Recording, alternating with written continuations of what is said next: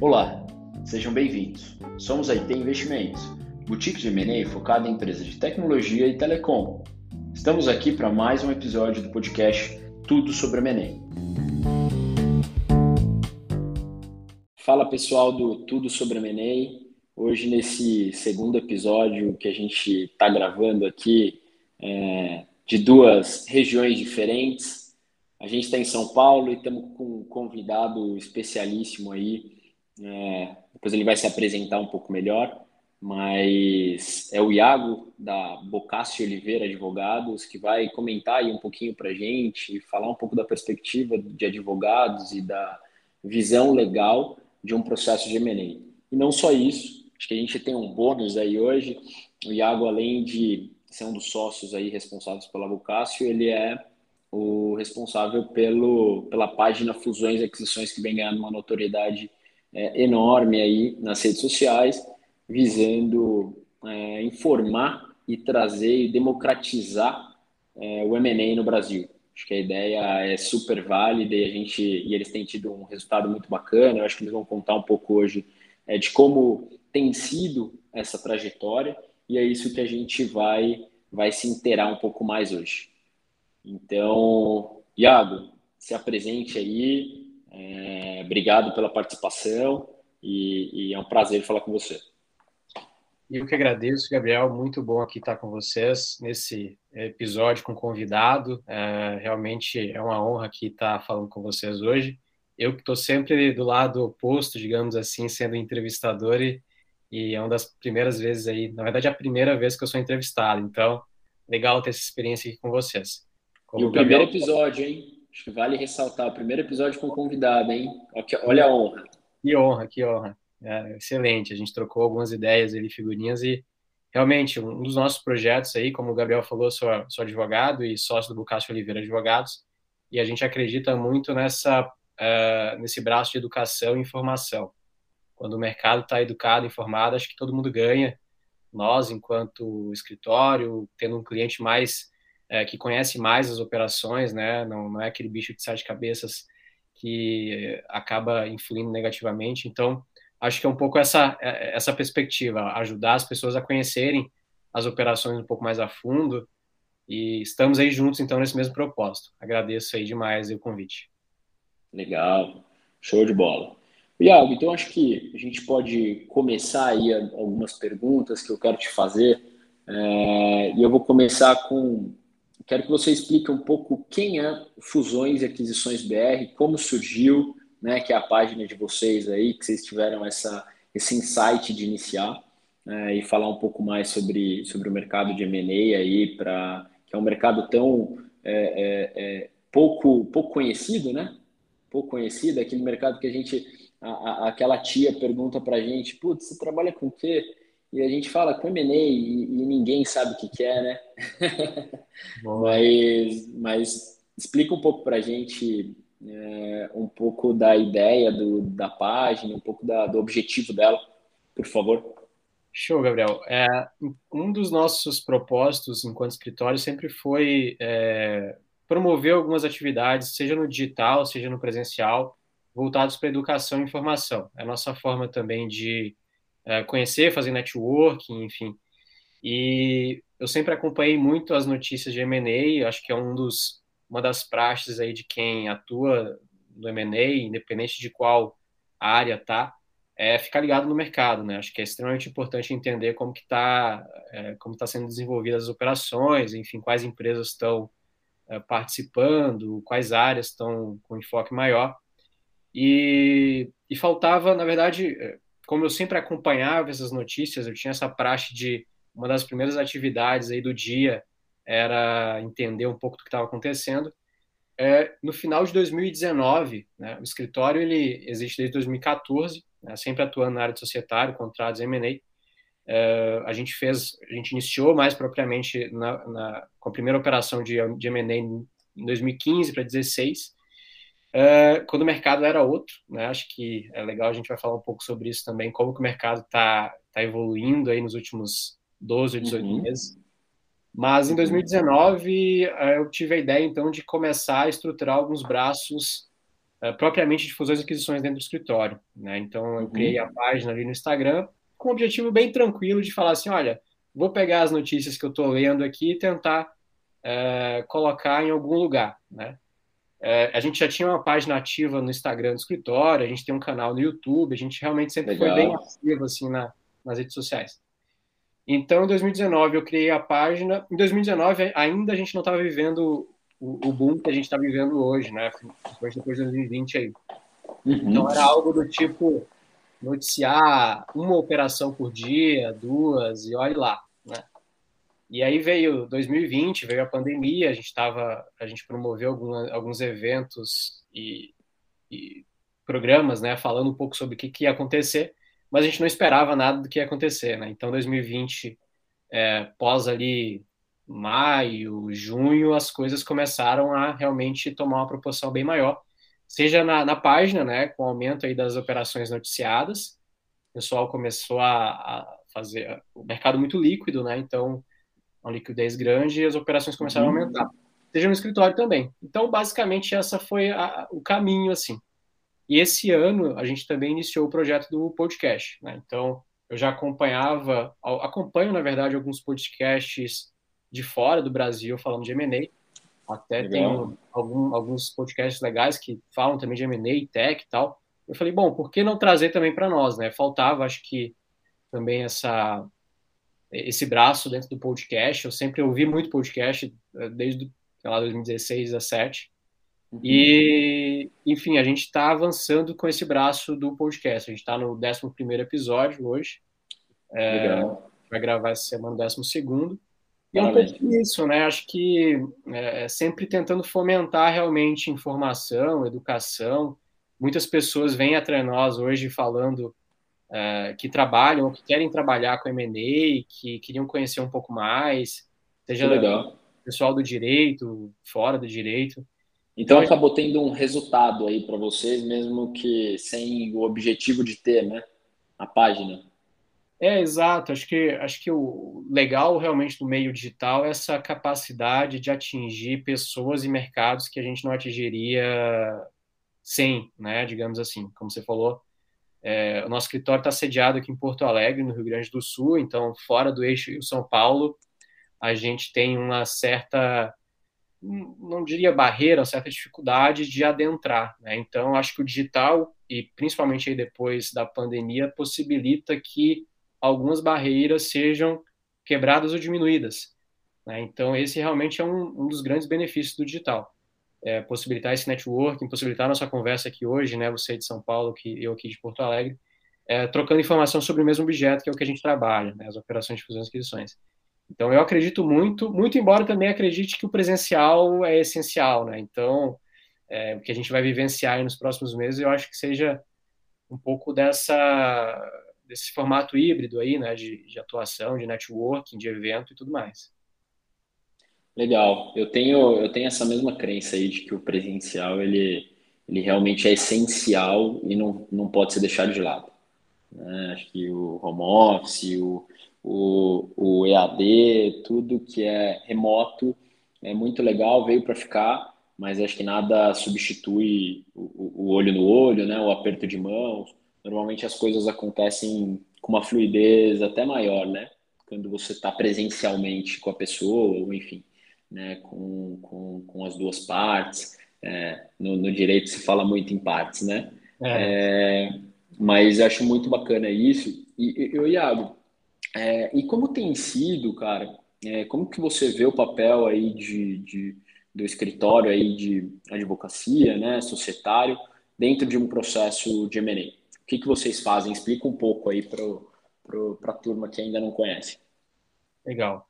É, o M&A, então, tem essa multidisciplinariedade, né, essa possibilidade de atuar, é, atuação conjunta de vários profissionais. Então, nós temos os advisors financeiros, a gente tem uh, a galera que estrutura a operação, e a gente tem o jurídico, né, que somos nós. E o escritório jurídico ele acaba realmente sendo um braço de assessoria das operações uh, de várias formas, né? Digamos assim, eu sempre falo que o M&A ele surge antes do M&A. Né? A gente, uh, por possibilitar por ter essa atuação no societário, a gente atua desde a estruturação e organização da empresa, a instituição da governança, e tudo isso aí é um caminho para o M&A, né? Quando vem a operação, quando a empresa está, uh, de certa forma, estruturada, né? minorando o risco, tudo isso aí a gente integra dentro da operação. Mas quando vem a operação, então, é, e é muito legal isso, né, de atuar em conjunto com a boutique, com a consultoria de M&A, porque geralmente vem o cliente, uh, seja uh, da parte vendedora, seja da parte compradora, comunicando, né, nos informando a possibilidade de, um, de algum tipo de operação, né, o comprador com target ou o vendedor com uma proposta, e a partir disso, o jurídico, em conjunto com a consultoria, em conjunto com o cliente, vai, de alguma forma, iniciar esse processo. Seja a partir da estruturação dos documentos, né? A gente vai ter lá o, o term sheet, é, NDA, enfim, a gente vai ter uma série de documentos que a gente pode estruturar nesse início de negociação, uh, seja na parte de due diligence, e aí também essa comunicação com as consultorias é essencial, né? O, o, escritório ele vai atuar ali numa due diligence jurídica, mas é muito importante também a, as outras áreas da, da due diligence, né? Para quem não conhece, a gente faz então essa, essa estruturação e essa investigação prévia para entender qual que é o estado daquela empresa, quais uhum. são os eventuais passivos, o que, que aquela empresa tem de potencial risco pós-deal. E tudo isso vai resultar em alguns documentos que vão ser analisados aí pelas partes envolvidas. É, e também, é, a partir disso, vai se negociar a operação. Então, o jurídico também tem esse papel de sentar à mesa com, com o consultor, com o cliente, para, de alguma forma, entender qual é o preço daquela negociação, o que, que pode ser utilizado, estruturado como garantia.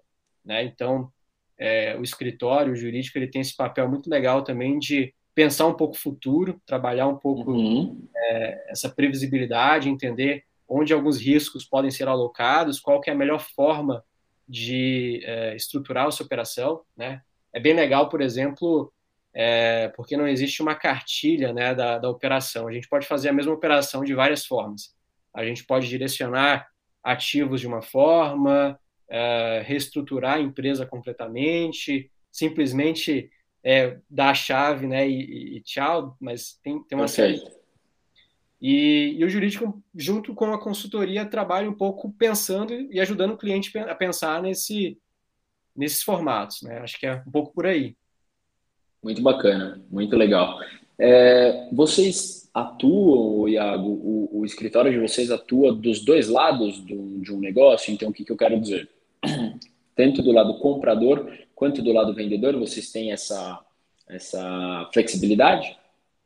Isso aí, a gente tem essa atuação, muito embora os números eles é, tendem muito mais para o vendedor. Né? E aí a gente tem algumas coisas Legal. que explicam assim, porque como a gente está num mercado que recebe muito mais proposta do que é, leva, né? então uma coisa que está sendo bem legal de observar no mercado hoje é a possibilidade, o, o, aumento do interesse de grandes empresas em saírem um pouco do eixo Rio-São Paulo, né? talvez tenha, tenha acontecido com vocês também, de localizarem empresas-alvo uh, fora desse eixo, então região sul, região nordeste, região centro-oeste, né?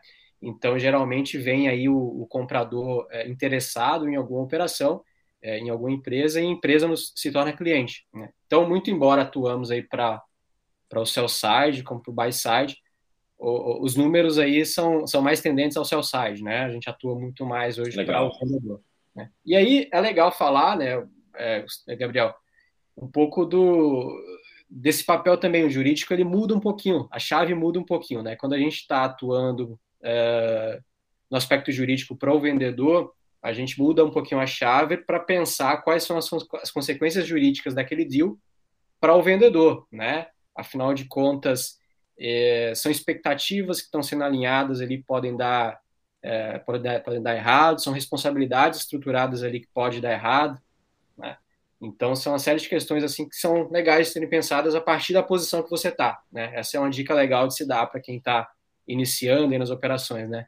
Tentar sempre entender qual posição você ocupa para a partir dessa posição você conseguir é, utilizar os mecanismos corretos. Né? Show. É, nada tem apenas uma visão, né? Tem várias visões, vários espectros aí. né? E várias formas de serem feitos. Eu acho que esse é um dos do, do brilho aí do M&A, de fazer M&A, é, de fazer, é, de negociar essas transações, porque elas podem ser, é, você pode achar uma solução de qualquer parte, com sendo criativo é, e tendo conhecimento das duas partes, seja da é, é, muitas vezes da sua empresa, seja muitas vezes de quem está comprando. Isso é muito bacana porque a gente atua aqui muito, a gente faz muito mais sell-side também. É, a balança pesa muito mais para o sell-side do que para o buy-side. Então a gente tem um olhar muito clínico aí, tem que ter um olhar muito é, aguçado aí para os pontos mais críticos aí do comprador, os pontos mais essenciais do comprador, que podem fazer toda a diferença na hora do, do, do, do negócio acontecer, né? Acho que para um, uma transação acontecer, os dois têm que estar ganhando. Então, você não pode só querer, né? Fazer com que teu cliente ganhe, fazer com que teu lado ganhe. Acho que a ideia é fazer com que os dois ganhem para que o negócio seja maior, o negócio seja melhor aproveitado e, e melhor integrado. Enfim, acho que é muito bacana isso. E também é... tem um aspecto, Gabriel, que eu acho interessante a gente comentar.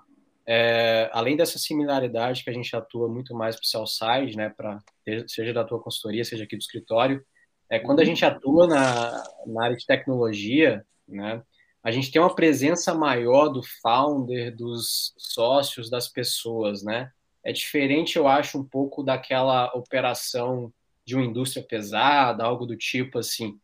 Então, é, no fundo, no fundo, a gente está fazendo, é, digamos assim, é, comprando pessoas ou vendendo pessoas, né? Muito embora possa parecer uma frase pesada, mas quando está adquirindo é, algumas, algumas empresas, compra equipe, por exemplo. Perfeito. Então, é, essa, é, entender também não só o lado que você está, mas também qual setor você atua, entender quais as peculiaridades daquele setor e tudo mais, acho que é bem legal de se fazer e de se pensar.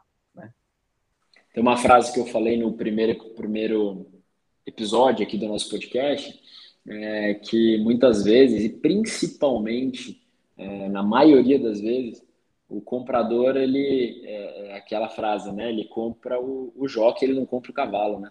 Ele aposta no jockey e não no cavalo. Então, para deixar um pouco mais soft essa, essa frase aí, muito bem colocada de, de comprar as pessoas, é exatamente isso. O, o investidor, ele aposta no jockey e não no cavalo. Né? Então, é, essa é a diferença. Então, são esses. É, são essas visões que quem está de qualquer um dos lados aí tem que ter para que, que o negócio aconteça, porque motivos para não acontecer tem milhares, né? Vão ter milhares, né? Então, acho que é muito disso. É, legal, Iago. E, e, me fala um pouquinho do, é, até continuando aí em relação ao escritório de vocês, Quais os setores que vocês mais atuam aí? É só tecnologia ou tem aí alguma atuação uh, uh, diferente aí do, do setor de tecnologia?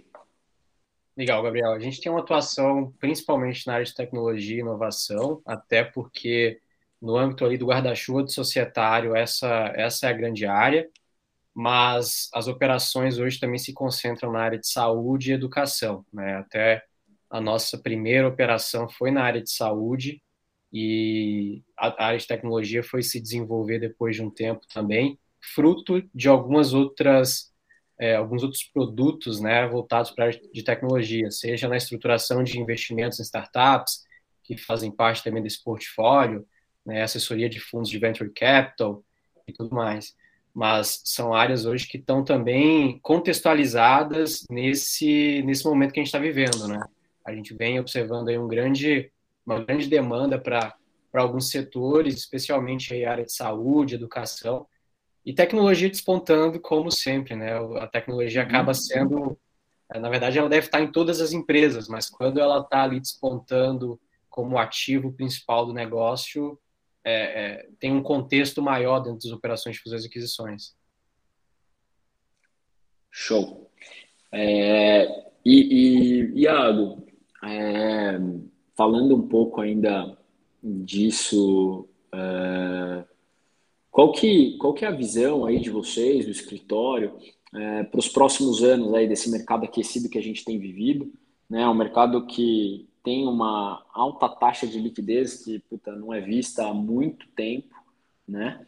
É, mas que na minha visão, e acho que é na visão até do nosso do, do escritório, a gente falando como Haiti, ela tem um prazo para acabar, né? Não sei até quando, não sei quando exatamente, mas, cara, a Nasdaq não pode subir para sempre, né? É, puta, a gente já tá, tá, vendo algum. A conta tá chegando aqui no Brasil, a gente tem visto é, a, a, inflação subir muito, né? A inflação está tendo em taxas puta, das maiores do mundo hoje, né? Os juros também subindo bastante, o que causa é, tira um pouco de dinheiro do, do mercado, né? É, e por, por, por si só, a liquidez, a, é, o, conceito tende a acabar, né? quando os Estados Unidos para, para de comprar títulos agora, que foi anunciado acho que semana passada, é, parou de comprar títulos aí de dívida e, e, que eram cento, na ordem de 120 bilhões de dólares é, ao mês. Então a ideia é que essa liquidez diminui. A gente sabe que os fundos de investimento que investem aqui no Brasil, muitos são investidos por esses fundos americanos, canadenses, enfim. É, o que, que vocês têm visto aí é, para os próximos anos aí do mercado? Show, Gabriel. Essa é uma pergunta que eu gosto de fazer para os nossos convidados e para as pessoas que a gente conversa, porque é extremamente importante a gente pensar nisso, né? É, eu acho que tecnologia é algo que é, talvez seja a última porta a se fechar, porque é um caminho que, enfim, a gente não, não tem volta, né? A, a necessidade de inovação em grandes empresas. E aí a gente pode falar do Corporate Venture Capital, né, o CVC, grandes empresas tradicionais interessadas na aquisição de é, startups, empresas de tecnologia e tudo mais. Eu acredito que isso, é, esse setor especificamente, essa tendência de inovação nas, nas corporações tende a permanecer aí alto, considerando a necessidade de inovação do próprio mercado, sobrevivência do próprio mercado. Mas sem dúvida alguma, né? Eu acho que a gente está vivendo uma um momento com mais de mil operações registradas até agora, né, em 2020, 2021. É, o que eu sinto e que eu converso com as pessoas é muito no sentido de 2022 uma permanência desse número, mas a gente tem que lembrar sempre que 2022 é o ano de eleição e, e toda a volatilidade que, que isso pode trazer para o nosso mercado. Né? E realmente a gente tá, também tem que ficar é, é, a gente tem que se atentar que é um movimento em cadeia, né? O que a gente está vivenciando, na verdade, é um momento. É, em 2020, a gente vivenciou um momento onde os fundos estavam capitalizados, então a pandemia não foi é, não foi um, a razão para impedir que esses fundos deixassem de investir, pelo contrário, né? Esse dinheiro tinha que ir para algum lugar e possibilitou novas captações, enfim, né? A própria necessidade de digitalização de alguns negócios.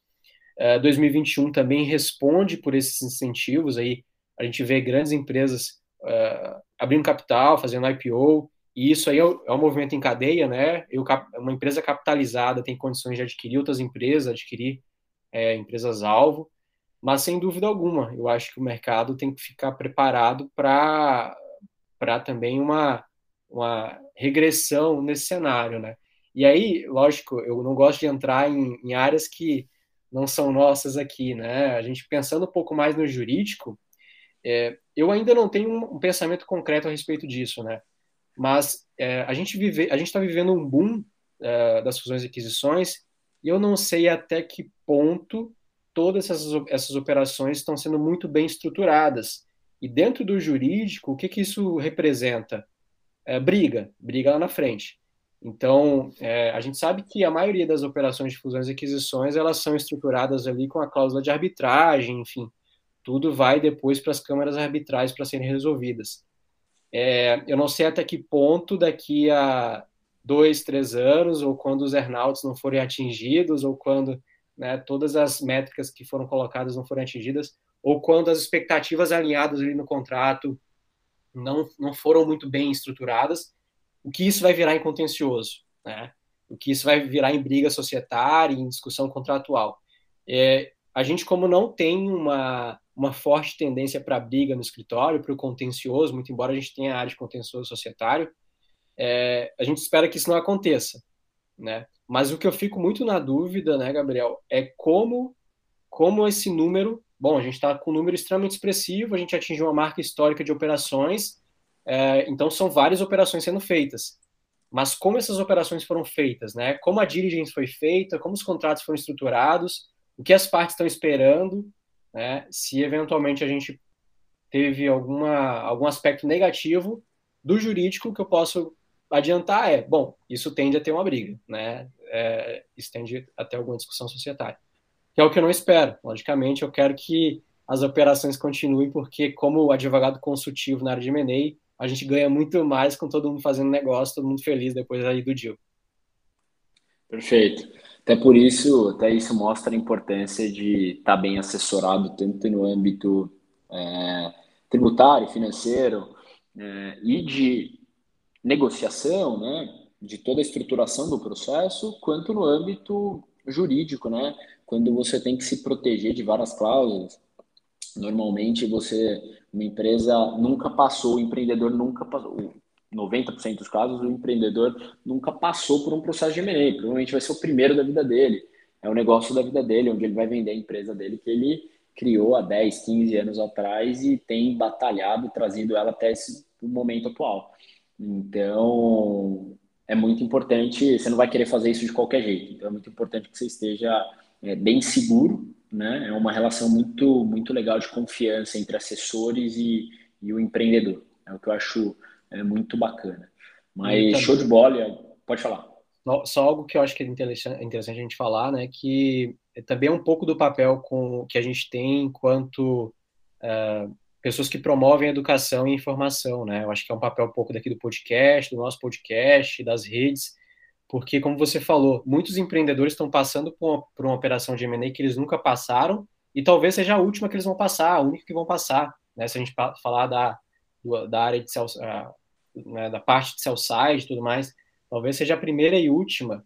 Então, é muito importante que o empreendedor conheça esses aspectos básicos, né? A gente sempre fala no escritório que é muito mais fácil quando a gente pega um cliente que ele entende um pouco do processo.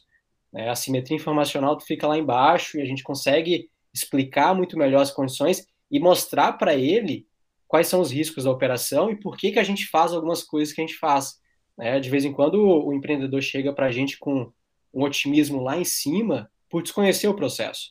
Né? Então é algo do tipo, olha, mês que vem está pronto, é, é, tudo isso que a gente está colocando aqui no contrato realmente vai vir para o bolso, e não é, não é bem assim. Então, é, esse papel de informar, de mostrar o que é uma operação de M&A, de, é, de mostrar para o empresário e para independente da, da, da parte, né, é, como que acontece, quais são as consequências, enfim, antecipar um pouco o futuro é essencial, né?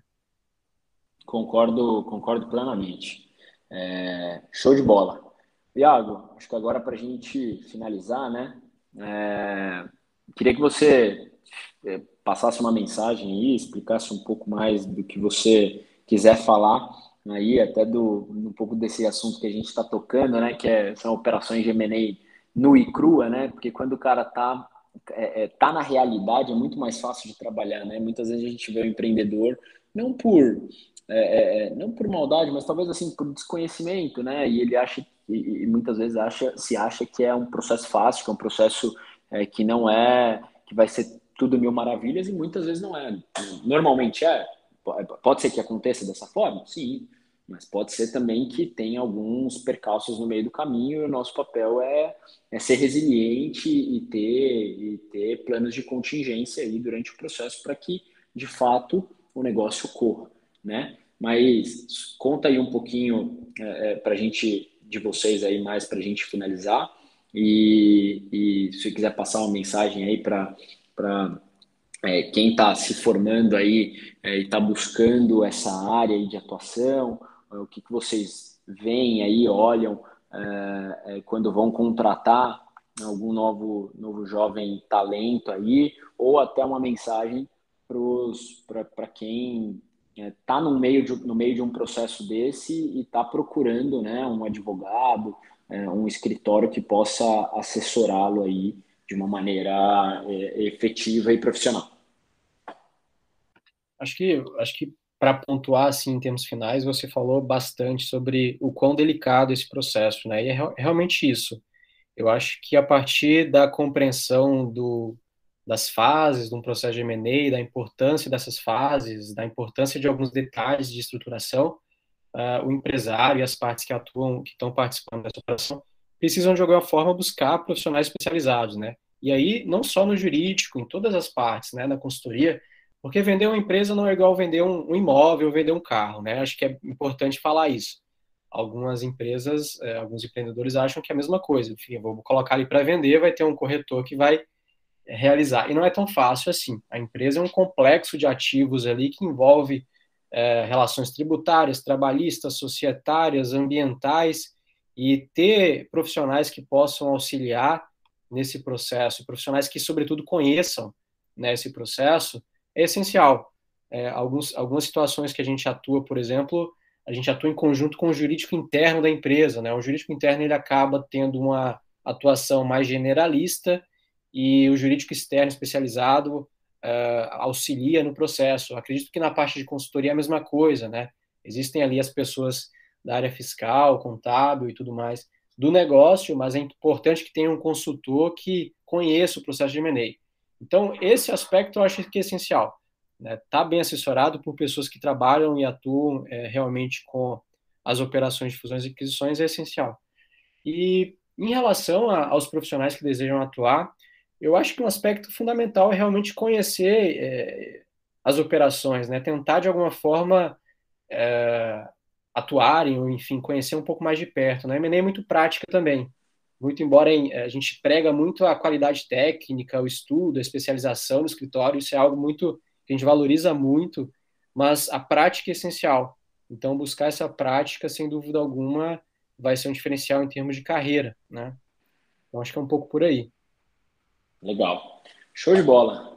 Gado, muito obrigado aí pela participação, por representar o escritório. Acho que foi muito esclarecedor aí, tanto para empreendedores quanto, enfim, né, para talentos aí que queiram ingressar na, na área. Acho que a gente dissecou bem é, alguns pixels aí é, da, do processo, né, de um processo como esse que a gente fala aqui em 20, 25 minutos e é, dura 12 meses, né? 12, 18 meses muitas vezes, né? Lógico, às vezes dura 8, mas esse é o padrão, 8, 12.